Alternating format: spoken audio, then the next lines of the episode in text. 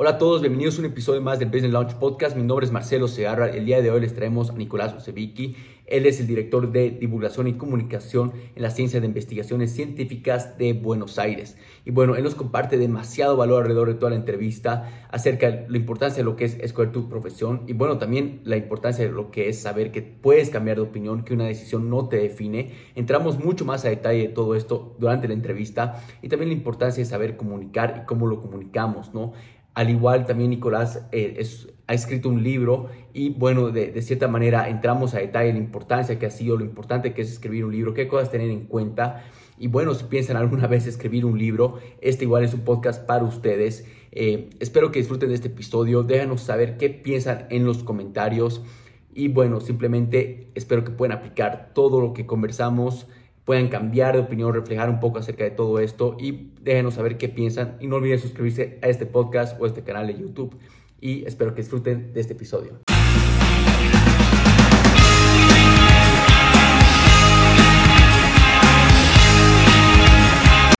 Hola a todos, bienvenidos a un episodio más del Business Lounge Podcast. El día de hoy les traemos un invitado especial desde Buenos Aires, Argentina. ¿Cómo estás, Nico? ¿Cómo te encuentras el día de hoy?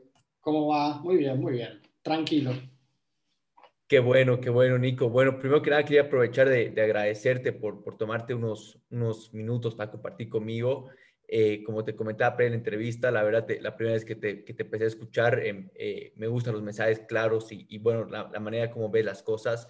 Eh, y, y, realmente es lo que quisiera que igual mi audiencia pueda escuchar y disfrutar, ¿no? Así que, bueno, Nico, ¿por qué no empezamos poniéndonos un poco en contexto de qué es lo que haces? Em, y bueno, ¿a qué te dedicas? Y quiero realmente es Nico, ¿no? Dale. Eh, bueno, gracias por la invitación. A mí disfruto mucho en general las conversaciones así sueltas sobre, sobre cosas que me interesan y que a la gente le interesa eh, naturalmente. Eh, yo hice una carrera algo rara, algo rara en el, digamos, no convencional, porque me dediqué, por un lado, académicamente a estudiar, eh, diría, literatura, pero muy vinculada con la historia y con la filosofía, pero siempre en paralelo me interesó mucho la ciencia en el sentido más de las mal llamadas ciencias duras. Eh, entonces hice mucho divulgación de ciencia, desde los 18 años trabajo en divulgación de ciencia, y me fui dedicando en paralelo a eso y en un momento terminé dedicándome, por más que me doctoré en letras, terminé dedicándome fundamentalmente a eso. Hoy en día, como vos dijiste en la presentación, yo dirijo la comunicación y la divulgación de uno de los organismos más importantes de ciencia de Argentina, que es la Comisión de Investigaciones Científicas de la provincia de Buenos Aires. Eh, así que, digamos, la vida me fue llevando por ese camino. Eh, y creo que, digo, profesionalmente soy eso. Eh, soy un, yo diría, soy una persona que se dedica a comunicar ciencia. Bueno, bueno, no, qué, qué, interesante. Y mira, eh, de, cómo, de cómo surgió este, este interés por, por todo lo que es la comunicación y, bueno, lo que me, me hablabas, que eres doctor en letras específicamente, de cómo surgió este interés, esta intriga. Eh, o sea, por la, por la literatura, la literatura siempre me gustó. Eh, me gustó mucho y cuando tenía que elegir qué, qué, estudiar, siempre me interesaba mucho la historia, me interesaba mucho la literatura, me interesaba mucho la filosofía, medio que elegí por descarte. Hoy creo que elegí mal, a mí me hubiese gustado estudiar más filosofía que, que, que la carrera de literatura, pero bueno, mi, mi interés ahí fue muy vocacional, digamos, era lo que realmente desde muy chiquito me gustaba hacer, que era leer mucho. Eh, y mi interés por la ciencia surgió de manera un poco casual, porque yo me, me, crucé trabajando como periodista, me crucé trabajando como periodista desde muy joven, a los 18 años, me crucé con una persona que fue el mejor divulgador de ciencia de Argentina, el más original, el más creativo, que se, llama, se llamó Leonardo Moledo, digo se llamó porque falleció hace unos años, eh, y, em, y, él me convocó a trabajar eh, con, con él y empecé a trabajar con él y empecé a ver de otra manera la ciencia. Yo había visto siempre la ciencia como algo muy estático, digamos, muy, muy resultadista. y él de alguna manera me enseñó a ver la ciencia como un proceso y a ver la ciencia como una historia y a verle también los aspectos, eh, yo creo que uno hasta podría decir poéticos de la ciencia, o sea, la parte que tiene de belleza la ciencia, y me empezó a apasionar y terminé dedicándome a eso. Eh, yo creo que por ahí si yo no me cruzaba a esta persona, no, no terminaba haciendo lo que estoy haciendo ahora. Eh, y eso es muy loco. Y, además, digo, no solo en, términos de que mi me, hubiese dedicado profesionalmente a otra cosa, algo por ahí más académico, estrictamente en literatura, sino que me hubiese perdido todo un mundo. Eh, y un poco yo creo que lo que yo todo el mundo de la ciencia, digamos, y, y un poco creo que lo que yo trato de hacer cuando divulgo ciencia es lograr que la gente que me escucha le pase lo que a mí me pasó cuando escuché esas primeras conversaciones con Leonardo. O sea, cuando tuve esas primeras conversaciones con Leonardo. Que la gente perciba que ahí hay un mundo que por ahí se está perdiendo y es un mundo que es fascinante. Eh, así que, digamos, e, esa es mi práctica, eso es lo que trato de hacer. Totalmente. Mira, eh, antes de entrar a, detalle de, todo, me gustaría entrar un poco, que, a expandir esto que mencionas, ¿no? Que conocer a esta persona, eh, Leonardo, o sea, agarró y de cierta manera, em, fue como un turning point en tu vida. A mí me gusta llamar turning points, o sea, eh, eventos que realmente han marcado, como me dices, tu, vida, ¿no? Entonces, eh, para mí es esencial que uno pueda reconocer esos turning points en, su momento, saber que está cruzándose con, eventos que, pueden marcar una, gran diferencia en su vida, ¿no? Em, entonces, para la audiencia, ¿qué dirías tú que ellos podrían estar conscientes en evaluar este tipo de momentos en ese tipo de momentos para saber que lo, que vayan a decidir, o quizás verlo de otra perspectiva, ¿no? Eh, puede impactar sus vidas a partir de ahora. Mira, yo tengo, yo tengo una idea un poco diferente de lo que son, de, lo que son esos puntos, esos turning points. Eh, yo creo que siempre se definen a posteriori. O sea, uno es muy difícil que en el momento en que se hace la historia uno se dé cuenta de que se está haciendo historia. O sea, pasa en momentos excepcionales como por ejemplo ahora con la pandemia, ¿no? O sea, ahora con la pandemia hay que ser realmente muy tonto para no darse cuenta de que uno está viviendo un episodio verdaderamente histórico, eh, que, va a ser, que va a formar parte de los libros de historia y va a tener páginas y páginas y páginas. Pero en general, mientras la historia transcurre, es difícil darse cuenta de lo importantes que son esos momentos. Eh, la historia política, la historia económica, la historia de la ciencia también, muchas veces los, los descubrimientos tardan un tiempo en consolidarse y decir, ah, mira, esto cambió realmente lo que se estaba pensando hasta ahora. Y me parece que con nuestra propia biografía pasa lo mismo. Yo me doy cuenta de que ese fue un turning point años después. O sea, cuando yo hoy me veo haciendo lo que estoy haciendo, digo, para, ¿qué pasaría si yo no me hubiese cruzado a Leonardo en ese momento de mi vida?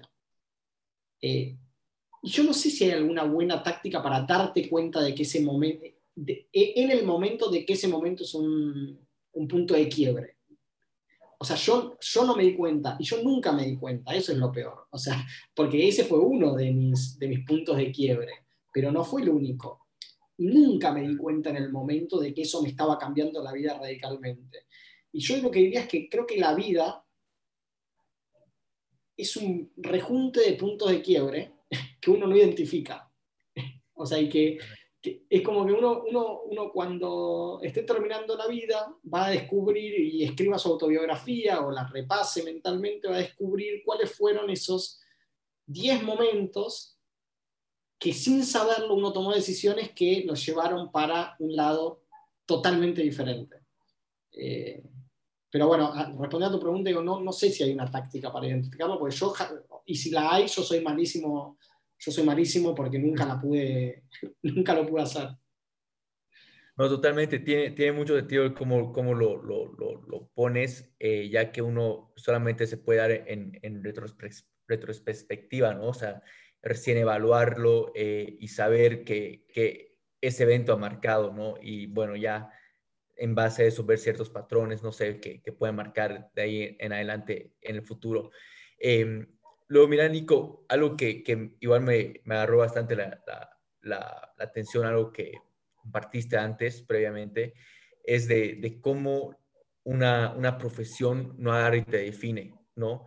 Eh, y creo que e, este mismo concepto lo, es justo algo que quisiera expandirlo, porque normalmente creemos, y justamente hace un par de días estaba conversando con una persona que, estudia medicina, ¿no? Que estudia medicina y ya va muchos años adelante en cuestión de estudiar medicina eh, y no sabe si, si, es algo que uno va a ser eh, buena o buen médico ejerciéndolo y dos, o sea, cree que ya está sí o sí eh, intencionado para ser médico, ¿no? Eh, no hay vuelta atrás. Entonces, quisiera entrar un poco en, tu, en, el concepto que tú realmente entras. Estoy seguro que tal como esta persona, personalmente igual me ha pasado antes, ¿no? Yo he estudiado algo que no es lo que hago. Eh, y realmente salirse de este, se puede decir, status quo de que tu profesión tienes que hacerlo, ¿no? Entonces, no sé si podrías expandir un poco de tu concepto, de, de cómo tú lo explicas y todo. Sí, totalmente. Eh, para mí ese es un gran aprendizaje de, de la vida, eh, que, que, la profesión te orienta pero no te determina. Eh, cuando uno habla de determinación en, en, sentido estricto, uno piensa que, bueno, que en el momento en el que uno opta por estudiar determinada carrera, pongamos letras, uno está condenado, o sea, uno se autocondenó a trabajar de aquello que estudió exactamente. Eh, y realmente no es así. Eh, o sea, indudablemente hay una, en, la orientación que uno elige, hay una marca y uno no puede hacer cualquier cosa. O sea, yo, por ejemplo, yo eh, elegí letras, yo no puedo dedicarme a investigar en física teórica. o sea, para eso debería ser la carrera de física. Pero habiendo estudiado letras, sí puedo ir en otro sentido, en un sentido que no es el sentido convencional del estudiante de letras, que es lo que yo hice, de hecho. yo tuve una formación, eh, digamos, humanista amplia y me fui formando mientras estudiaba formalmente, o sea, literaturas, teorías literarias, eh, eh, lingüística, etcétera, yo me fui formando por mi cuenta en otras áreas que me interesaban en lo personal. Mm, filosofía de la ciencia, en algunas, en algunas ciencias particulares, en comunicación. Yo, de hecho, por ejemplo, soy profesor en, la carrera de, una carrera de comunicación, no en una carrera de letras. Eh, y, me parece que eso eh, eh, está bueno que lo, que lo traigas a la charla porque mucha gente llega a cierta edad, en general esta es una crisis, depende un poco la, cuánto duren las carreras universitarias en los diferentes países, pero es algo que pasa cuando uno está terminando la carrera universitaria. Uno tiene 23, 24, 25 años, en algunos lugares 22, y dice, ¿para qué mierda estudié esto? Ya está, decidí mal. Y con cómo están todas las cosas en el mundo actual, me parece que la, decisión de qué estudiar, de lo que estudiaste a los 18 años, entre tus 18 y tus 22, entre tus 18 y tus 23 años, no puede determinar tu futuro y no lo determina, de hecho. O sea, siempre podés, eh, digamos, siempre hay posibilidad de torcer el rumbo, de ir hacia otro lado. Eh, y, después también, eh, en esa idea de para qué mierda estudié esto, debería haber estudiado lo otro, digo, ¿para qué mierda estudié letra? Debería haber estudiado física, está la idea de que lo que te va a salvar es otra carrera. Cuando en la otra carrera te pasaría lo mismo, porque si os agarras a todas las personas de 23 años que están terminando su carrera, más o menos les está pasando lo mismo en ese momento. Eh, me parece que es un poco más hacerse cargo de lo que uno quiere, que es muy difícil, porque uno está todo el tiempo esperando que la vida le diga qué es lo que uno tiene que hacer, ¿no? O sea, que la vida te diga, che, acá tenés que ir por acá, acá tenés que ir por acá. Y en realidad la vida es lo que uno hace, uno va haciéndola. Eh, y es muy difícil hacerse cargo de esas decisiones. Pero me parece que es muy importante también hacerse cargo de esas decisiones y darse cuenta de que con todos los condicionamientos que uno tiene, porque por ejemplo no es lo mismo nacer rico que nacer pobre, uno puede orientar el camino eh, y, no está definitivamente determinado por la profesión que elegiste, en el sentido de determinado estrictamente. No sé si eso es lo que preguntaste. Sí, sí, no, no, no, no, estás tocando tal cual el punto. Eh, hace un par de días estaba teniendo una conversación que llega a ser eh, de, de, cómo igual en, ahorita en la, las sociedades, principalmente hablando de los 18 hasta 28 eh, años, esa edad, ¿no? Que es esta, donde llegan este tipo de, de voces, de dudas de uno mismo. y viene el punto de que uno tiene que aprender a, a diseñar y a construir, ¿no? Eh, a diseñar en cuestión de planificar y, diseñar en cuestión de su vida, ¿no? O eh, tal como lo quiere. Y eh, justamente esta edad es que muy pocas personas no lo hacen, ¿no? Entonces, creo que es justo lo que estás tocando igual un poco, que llega a ser, uno cree que a los 18 toma una decisión que lo va a definir por vida. ¿No? en cuestión de su profesión y se tiene que quedar en esa línea y es algo ir en contra de, la vida, lo que él ha definido, de la decisión que ha tomado. Entonces, ¿qué crees em, tú que es elemental? ¿Qué componentes son elementales en el momento de, diseñar esto? Eh, uno, el momento de diseñar su vida y, luego en el momento de construir, no en el momento de, agarrar y estar formando. Em, de, de nuevo voy a, por ahí voy a traicionar lo que me estás preguntando en el sentido de que eh, yo, no soy una yo no soy bueno para dar un consejo sobre eso porque yo no planifique nada. Eh, o sea, a mí lo que me parece que, lo, que más importante que planificar me parece, esto es totalmente personal, eh, porque me parece que hay, hay, cuestiones de personalidad fuertes ahí.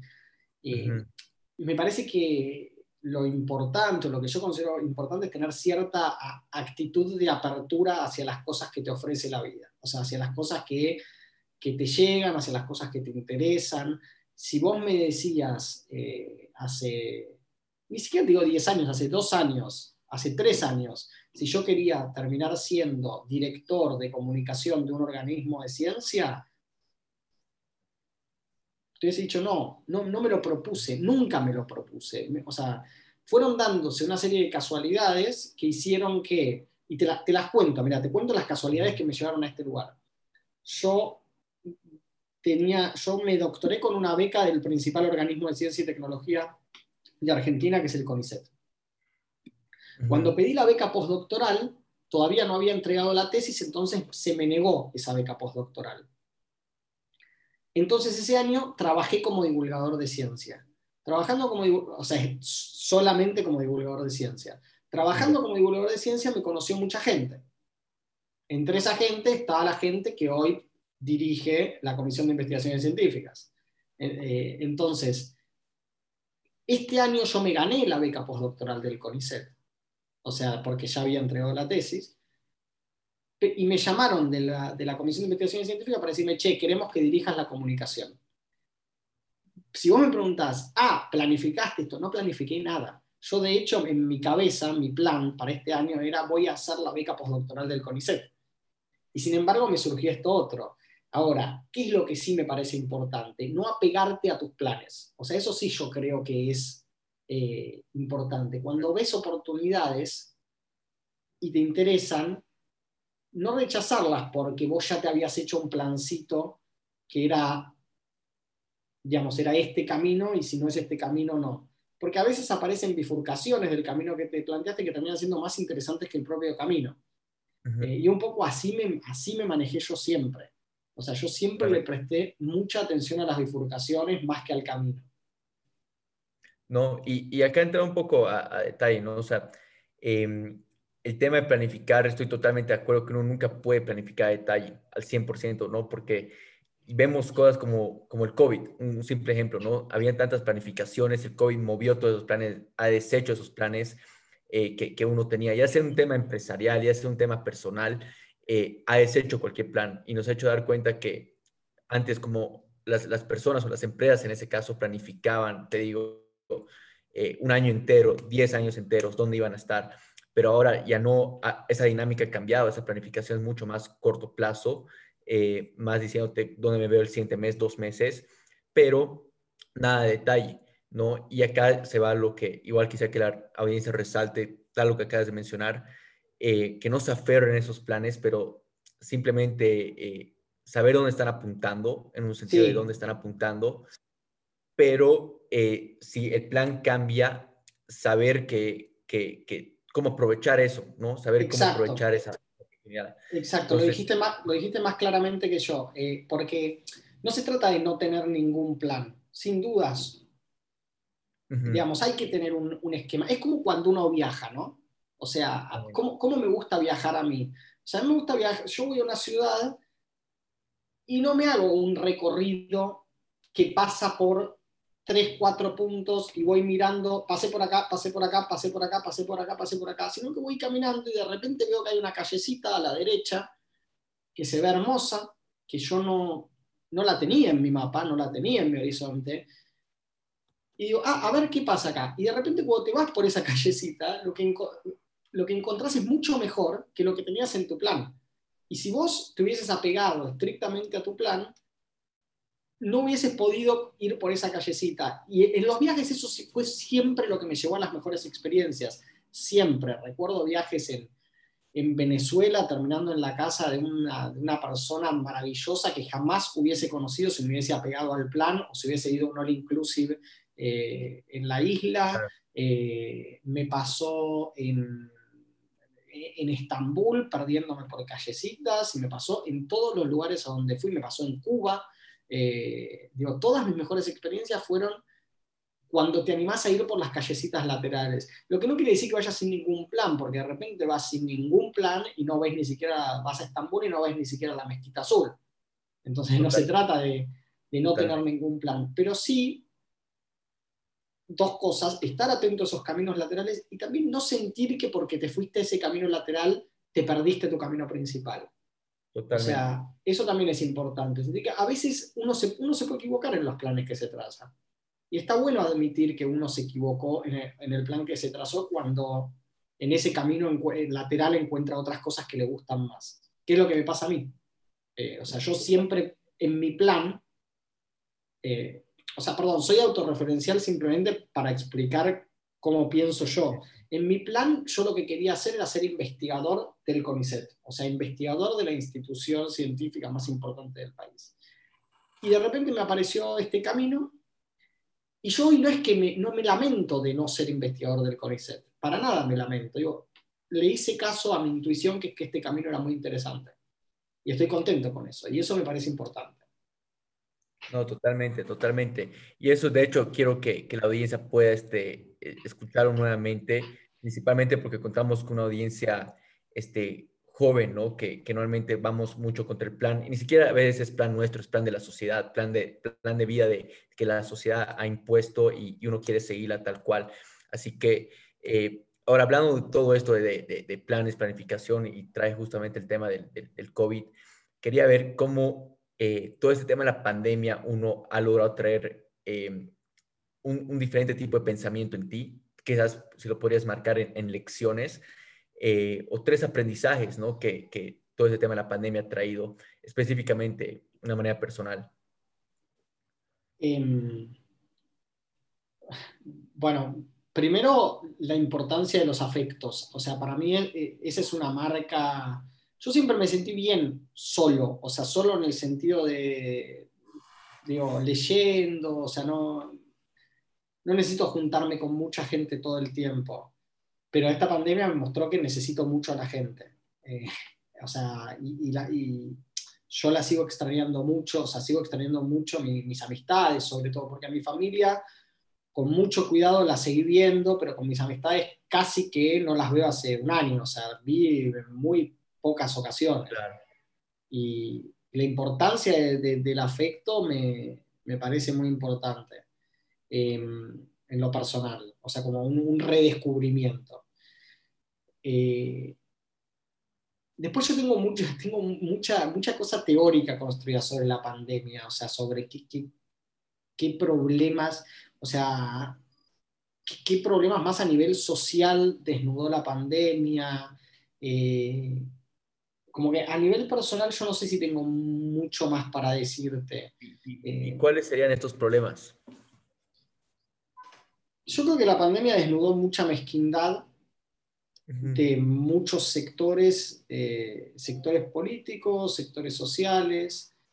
Creo que desnudó una debilidad estructural de Occidente para enfrentarla. Eh, digo, si uno se pone a revisar a todo Occidente, le fue muy mal.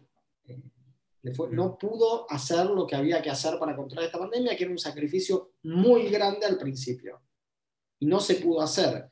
Y uno puede pensar que hay algo sistemático ahí, porque cuando, si vos me decís que hay dos países que lo hicieron mal y todos los demás lo hicieron bien, o si hay la mitad lo hicieron mal, la mitad lo hicieron bien, pero cuando uno revisa el mapa, todos lo hicieron relativamente mal.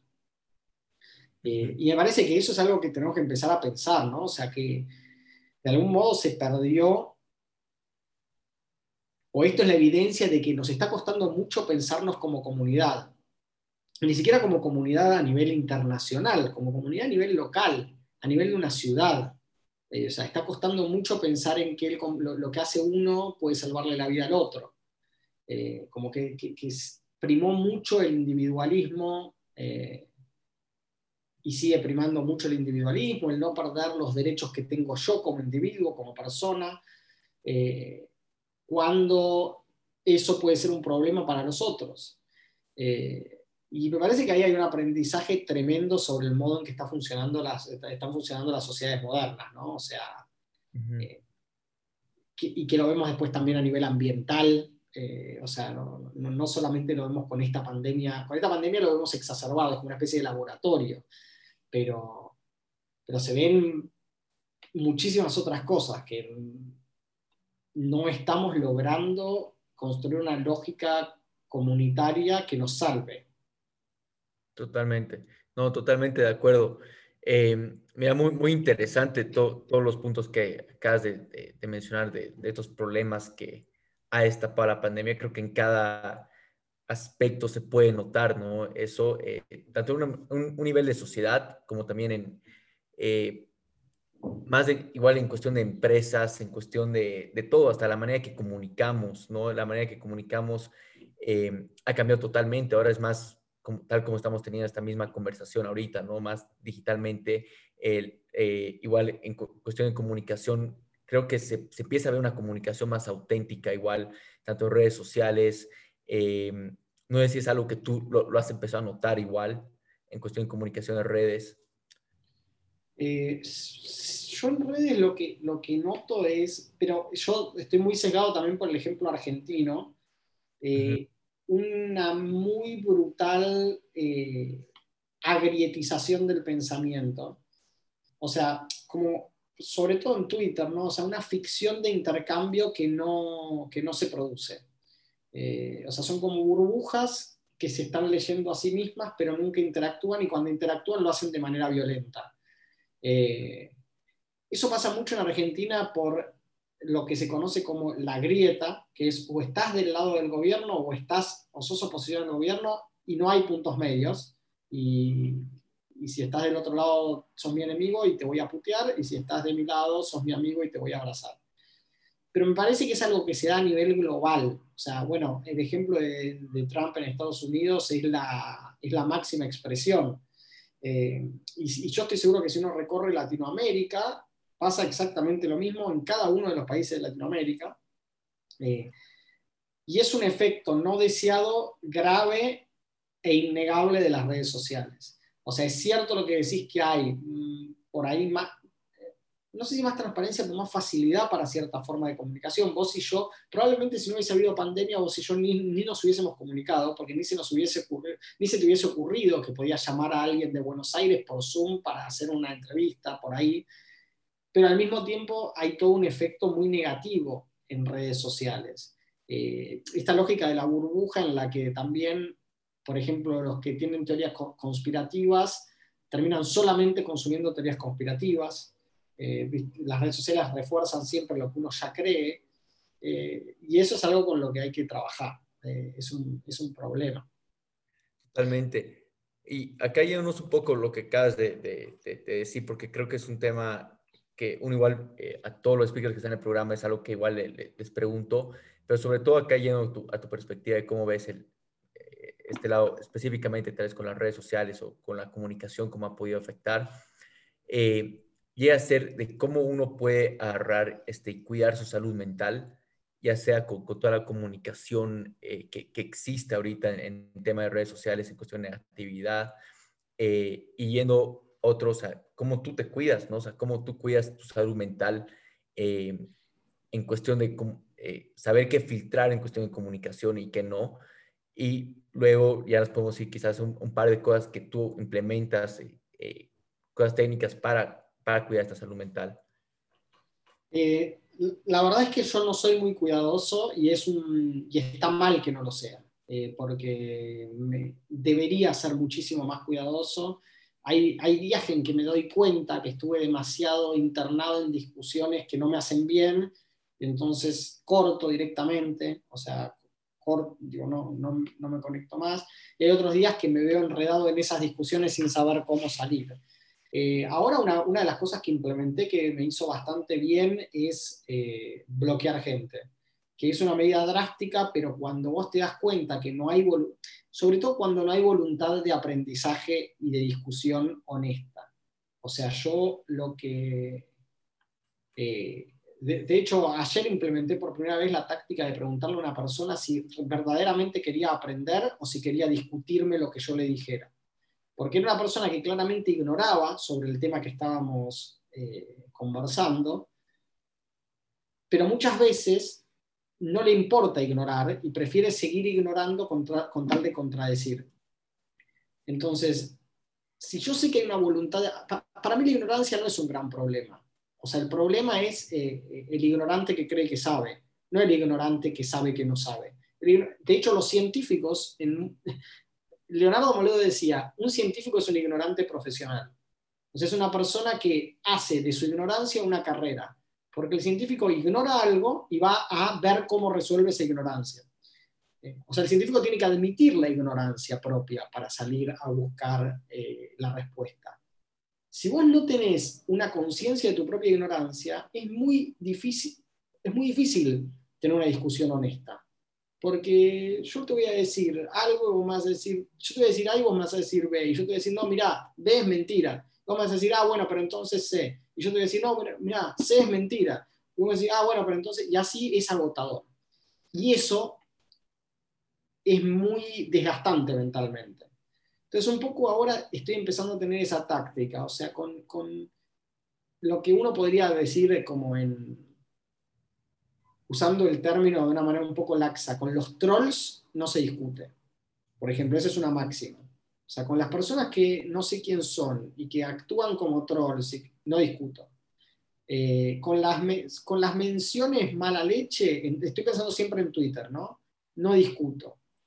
Eh, si, alguien, si es una persona con muchos seguidores y que es traccionadora de opinión, trato de discutir, no porque vaya a convencer a esa persona, porque no la voy a convencer, pero sí porque quienes la leen pueden llegar a convencerse de algo de lo que yo digo. Pueden llegar a ver que hay, hay mentira en lo que está diciendo la persona a la que consumen. Eh, pero bueno, creo que, creo que eso, o sea, debería cuidarme más de lo que me cuido, la verdad. Totalmente, totalmente. Mira, acá yéndonos un poco lo que acabas de mencionar de, de, de toda esta parte este, científica, igual para la, para la audiencia que no saben, eres eh, coautor de, de, un libro, ¿no? Que es la historia de las ideas científicas. Quisiera un poco que, que nos comentes acerca del, del libro.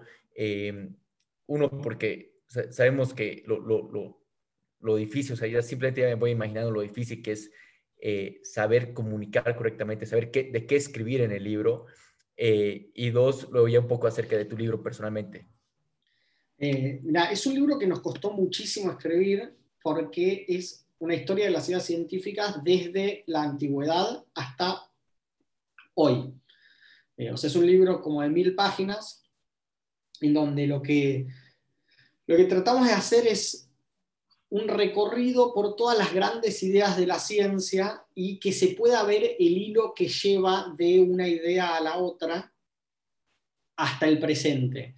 Es un libro que, claro, se va volviendo mucho más, se va volviendo más complicado a medida que avanza, porque medio que hasta el siglo XVI, hasta el siglo XVI, hasta el siglo XVII, medio que todas las ciencias eran una, ¿no? O sea, era, era la filosofía de la naturaleza y iba todo más o menos de la mano, y a partir del siglo XVI, XVII, más todavía en el XVIII, todas las disciplinas se separan, entonces cada una empieza a tener su propia historia. Eh, cada, cada disciplina y cada subdisciplina dentro de esas disciplinas merece su propia historia de las ideas, ¿no? O sea, nosotros lo que tratamos de hacer es meter todo eso en un libro que te dé un panorama de más o menos cómo funcionó el pensamiento científico desde que apareció algo así como pensamiento científico hace 2500 años hasta hoy. Eh, y creo que, o sea, es un libro al que le, fue bien, en el sentido, es un libro que hoy se sigue vendiendo, por ejemplo, cosa que para mí es, eh, es realmente muy gratificante, porque los libros hoy, como todo, vos sabés, todas, todas las mercaderías son cada vez más eh, short sellers, o sea, son cada vez más de corto término. Es, te vendo esto, te va a durar poco, eh, lo vas a querer vender, lo vas a querer regalar o se te va a romper.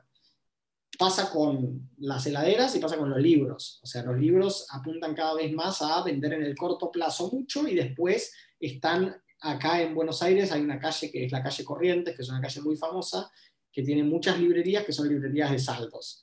Entonces vos ves los, los libros a los que más propaganda les hacen las grandes editoriales, al año y medio están en la mesa de saldos porque son libros que se venden mucho en el momento en que salen y después no los compra nadie.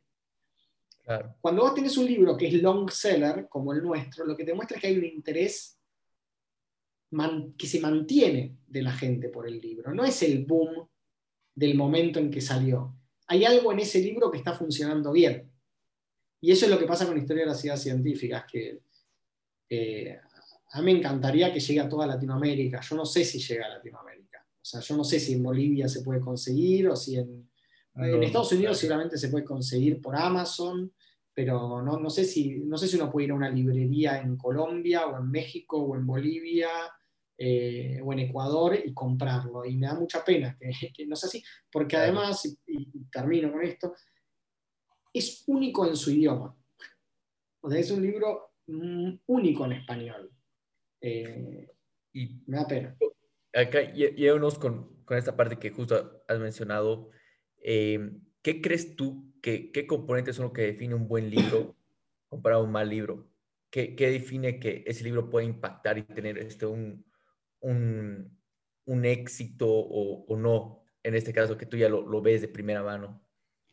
Claro, depende para mí cómo me hace el éxito. O sea, si me dice el éxito en términos comerciales, eh, o sea, en términos de que el libro se venda mucho, yo creo que Historia de las Ciudades Científicas no es un éxito, o sea, no es de los libros que te venden 200.000 ejemplares cuando salen o 100.000 ejemplares cuando salen. Esos libros, en general, los libros que venden mucho cuando salen y después dejan de vender, tienen mucho que ver con eh, o personas que son famosas, eh, o temas que están muy candentes, o sea, muy del momento, las editoriales de repente contratan a alguien, por ejemplo, alguien que escriba sobre, la, sobre la pandemia. Entonces ahora salen y buscan para alguien que escriba ya algo sobre la pandemia que se va a vender poco y rápido y después se va a dejar de vender. Y esa es una manera de medir el éxito. Y ahí me parece que es una manera más comercial que, si se quiere, no sé, no sé cómo llamarla, literaria o, que tenga que ver con el conocimiento. Eh, la otra manera de medirlo es eh, justamente que haya un interés sostenido en el o sea, que sea un libro que se consume, que se... Eh, yo sé que nuestro libro lo dan en muchas universidades eh, y, lo que me enorgullece más en muchas escuelas secundarias, porque vino a llenar un hueco que, que no, no, había. O sea, un libro en el que cuando te están enseñando, no sé, Newton, vos puedas entender el contexto histórico en que se configura la ley de, la, ley de gravedad. Eh, y creo que, y esa es la manera que a mí me interesa de medir un libro, o sea, si uno, el éxito de un libro, si uno, si uno está esperando ganar plata con un libro, lo más probable es que cree un libro malo o relativamente malo. Eh, uno tiene que, digamos, el libro es algo que lleva mucho esfuerzo y en general rinde muy poco económicamente. Pero cuando te, no sé, cuando vos ves que en una escuela lo están usando, eso es para mí que el libro funcione. El número de vidas que impacta en ese sentido. Claro. Un cambio de, eh, de, de, vida, de, ya sea de manera de ver las cosas, ¿no? Sí, a mí, a mí me escriben, todavía hoy me escriben en Instagram, muchísima gente. Compré tu libro, estoy leyendo tu libro, me encanta tu libro. Es un libro que ya tiene cinco años. Eh, o sea, gente, viste, que, te etiqueta en Instagram, se etiqueta en Instagram leyendo el libro, que me pregunta dónde se consigue. Eh, y eso es lo que... Digo, el, libro que... a mí, yo sabes lo que quiero, yo quiero que mi libro esté en tu... Si vos te compras mi libro, que lo tengas en tu biblioteca hasta el día que te mueras. así. O sea, eso es lo que hace que, que vos no quieras desprenderte de eso, regalarlo, venderlo en la mesa de saldos. Eh, y hay muy pocos libros que, son de, que entran dentro de esa categoría. Claro. Ahora, Nico, llévanos acá porque normalmente algo que, eh, me gusta preguntar, especialmente a autores de libros, em, si tú podrías decir quizás uno o dos cosas concretas de qué impacto tiene el libro en, en, ti. O sea, yo como Marcelo lo leo, qué, qué dos cosas me llevo conmigo, em, ¿qué, ¿qué, sería en el libro que tú, que tú escribiste. Yo creo que, por un lado, te llevas una historia o sea, por un lado te llevas un esquema de la historia de las, ideas de la ciencia. O sea, te llevas un, esto en un sentido más, digamos, más estricto, ¿no? O sea, te llevas una historia de cómo fue evolucionando la ciencia eh, a lo largo de la historia. Y creo que por otro lado lo que te llevas que es más importante es una imagen de cómo funciona el pensamiento en general. Eh, y eso es lo que a, mí más me interesa y, y, lo que me sigue interesando más cuando divulgo. O sea, vos te vas a enterar con el libro de cosas puntuales de la inercia, de, cómo se pensó o cómo se pensó el movimiento entre eh, la antigüedad y Galileo Galilei. Y eso es una de las cosas que te vas a llevar y me parece importante, pero lo más importante, y creo que es lo, más, lo que más va a perdurar, es que vos vas a, a ver a la ciencia operar, ver al pensamiento funcionando. O sea, ves, el pensamiento en su, en su momento de creatividad, digamos, en su momento de ejercicio. Y eso me parece que es muy enriquecedor, porque después con ese, con ese cristal vos vas a poder ver al resto de la ciencia, o incluso a los descubrimientos actuales. Totalmente, totalmente. Bueno, mira, Nico, la verdad, muchísimas gracias. Lamentablemente estamos llegando ya al, al final de la entrevista, pero eh, quería hacerte una pregunta que le hacemos a todos los speakers, que llega a ser, si tú fueras a empezar de nuevo, eh, ¿qué consejo te darías a, tu versión joven o a, la versión que está empezando? Eh, y acá, bueno, si no tienes uno específico, quizás mencionarnos dos o tres, pero para algo que la audiencia se pueda ir tanto con una, buena lección y aprendizaje de, tu parte. Yo creo que hacer, em, hacerme un poco más caso a mis intereses.